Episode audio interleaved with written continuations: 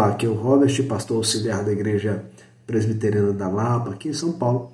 Este é mais um devocional da série Fé, Esperança e Amor. Se você quiser nos acompanhar nessas devocionais que são disponibilizadas pelos pastores da igreja durante a semana, é só se inscrever nos nossos canais. Eles se encontrarão no final deste vídeo. E hoje eu quero meditar com você no texto de Romanos, capítulo 11, os versículos de 33 a 36. Paulo, aqui ele vai romper numa grande exaltação a um Deus que ele reconhece ser o Deus da sua história. Nós estamos diante de um mundo e nós precisamos nos encontrar nesse mundo. E somente o Evangelho é capaz de nos colocar no centro da realidade humana.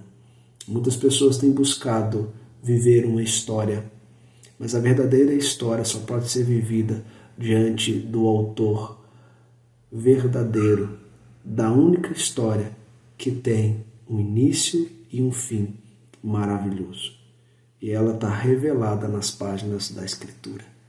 E Paulo, ao destacar isso aos romanos, ao falar para eles a defesa, defendendo a fé de um evangelho que justifica, do evangelho que nos aprofunda diante de um verdadeiro amor, que nos torna filhos, herdeiros e co-herdeiros juntamente com Cristo. Ele então chega agora no capítulo 11 e expressa essas palavras de exaltação a Deus, ó profundidade da riqueza, tanto da sabedoria como do conhecimento de Deus, quão insondáveis são os seus juízos e quão inescrutáveis os seus caminhos. Quem, pois, conheceu a mente do Senhor, quem foi o seu conselheiro, ou quem primeiro deu a ele para que ele venha a ser restituído? Porque dele, por meio dele, para ele são todas as coisas. Ele, pois, a glória eternamente. Amém. Veja o que o texto está me ensinando. Está dizendo que, de fato, é profundo o conhecimento de Deus. Essa mesma palavra ele usa no capítulo 8, no versículo 39, quando diz: nem altura e nem profundidade, nem qualquer outra criatura poderá nos separar-nos do amor de Deus.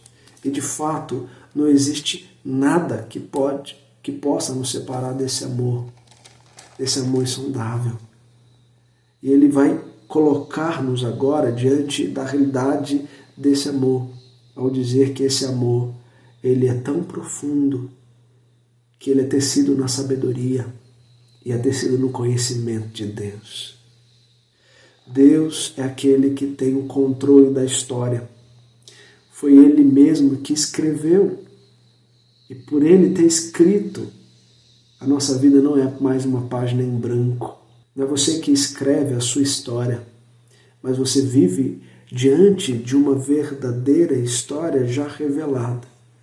E essa história faz sentido quando você a conhece. E Paulo então fala isso.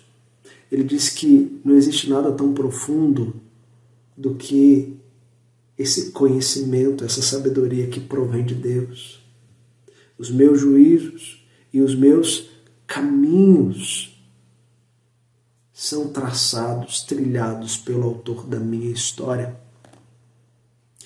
E depois ele vai argumentar dizendo que Deus não precisou de nenhum conselheiro, porque ele sabe que o mundo não nasceu ontem, o mundo não nasceu ah, de uma grande explosão, o mundo não é para ser vivido diante de metas narrativas, o mundo é para ser vivido diante daquele que, é, que tem escrito a história e já a revelou com seu início, meio e fim.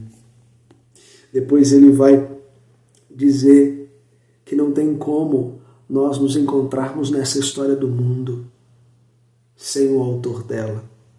Porque dele, por meio dele, para ele são todas as coisas a Ele, pois, a glória e eternamente.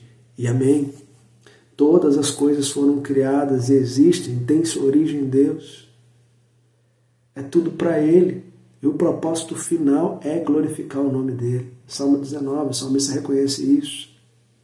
Então a história do mundo é uma história que Deus está trazendo tudo, tudo para o propósito ideal. E o propósito ideal do homem é viver nesse mundo glorificando a Ele, aguardando a consumação, pois o final, que é a consumação, é um final feliz. E isso acalma o nosso coração. Ter a certeza de que, de fato, tudo provém de Deus e que dentro da história do mundo a minha vida tem um sentido e o sentido está nele, eu posso viver diante de catástrofes, diante de situações complicadas como essa que nós estamos vivendo, descansado na certeza daquilo que a história final me revela. E isso é, o que é, é, é isso que nós precisamos buscar. Então, essa palavra que eu quero deixar para você, descanse seu coração no Senhor e louve a Ele, adore a Ele pois de fato ele é autor da minha e da sua história.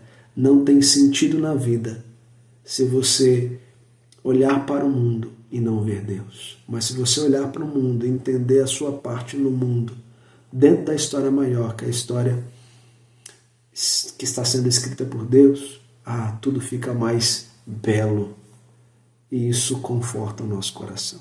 Então que Deus te abençoe, que Deus te ajude a caminhar nessa nessa peregrinação rumo à mansão celestial. Um grande abraço a você e toda a sua família.